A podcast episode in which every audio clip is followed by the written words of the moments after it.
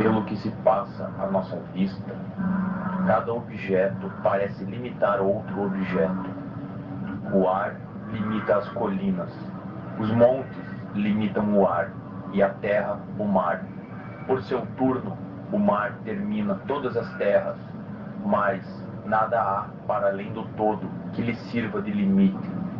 Por todo o lado abrem-se as coisas, em toda direção, um espaço sem limites.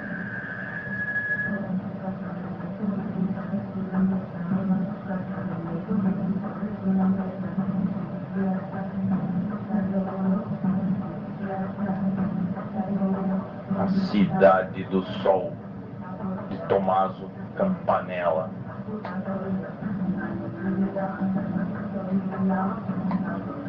O conto inicia com o diálogo entre o grão-mestre dos hospitalários e um almirante genovês, recém-chegado de uma viagem ao redor do mundo.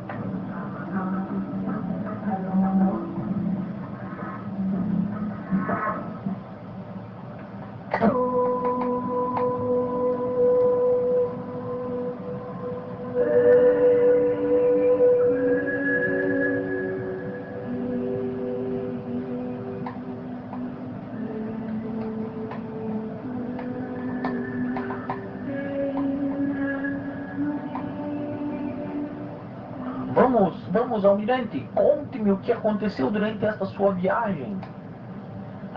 Já lhe disse como fiz a volta da Terra, mas não contei como fui constrangido a desembarcar em Taprobana, no Oceano Índico.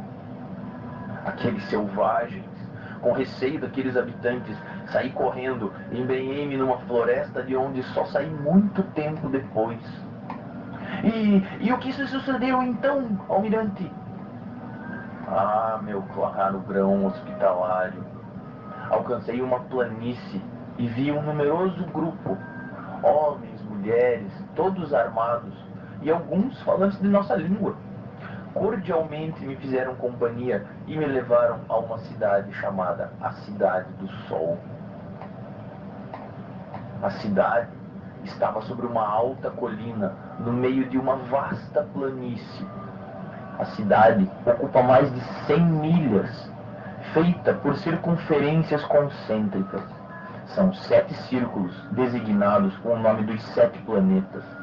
Cada círculo se comunicava com o outro por quatro diferentes caminhos, terminados em quatro portas, todas elas voltadas aos quatro pontos cardeais da Terra. Mas, mas como são estas portas, almirante?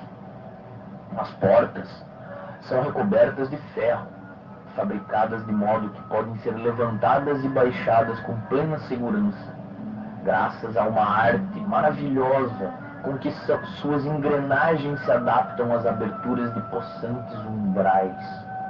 E, e por dentro, almirante, como é a cidade do sol?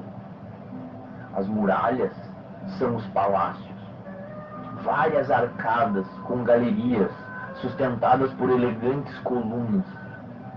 Para chegar aos compartimentos superiores, sobem-se escadas de mármore. Nas partes mais altas, grandes janelas permitem a entrada da luz. Continue, continue! Atravessando todas as muralhas, chega-se ao palácio central, construído numa ampla planície. Nele, uma admirável abóbada circular sobre um altar central. Sobre o altar, dois globos. No maior está pintado o céu, no menor, a terra. Na área da abóbada aparecem pintadas as estrelas celestes, todas assinadas com seus nomes. O altar é ornado de pedras preciosas e sete lâmpadas de ouro que ardem continuamente Sobre a abóboda, uma bandeira móvel indicava a direção dos ventos. Os habitantes distinguem até 36 ventos diferentes e indicam a eles a estação e as mudanças na terra e no mar. Mas, mas almirante, tudo isso que me contas é de maravilhar. E quem rege tudo isso? Quem rege esta gente? O supremo regedor é um sacerdote que na linguagem dos habitantes solarianos recebe o nome de Rom. Mas nós o chamaremos de metafísico. Sua autoridade é absoluta. Ele é incessantemente assistido por três chefes: Pon, Sim e Mor. Pon, a potência. Sim, a sapiência. E Mor é o amor. A potência tem o governo das artes militares. Vigia, constrói e fortifica. A sapiência tem a direção das artes liberais, mecânicas e ciências. Treze magistrados auxiliam nas leituras. São eles o astrólogo, o cosmógrafo, um aritmético, o geômetra, historiógrafo, poeta, lógico, retórico, gramático, médico, fisiólogo, político e o moralista. E, e o que fazem todos esses magistrados, almirante? Há muito tempo eles adornaram os dois lados das muralhas com preciosíssimas pinturas representando todos os saberes.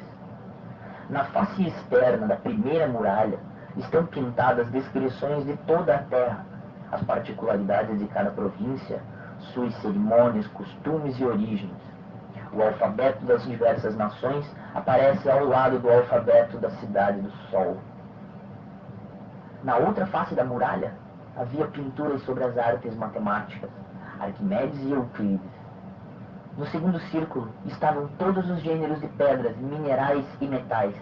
Na sua outra face, pintados, estavam todos os mares e rios, lagos e fontes da terra, assim como os óleos, vinhos e licores. Versículos especiais instruem sobre os fenômenos meteorológicos. Ah, é incrível observar como os solarianos reproduzem estes fenômenos dentro das suas habitações. Esplêndido, esplêndido, almirante, mas fale sobre o terceiro círculo das muralhas. Continue.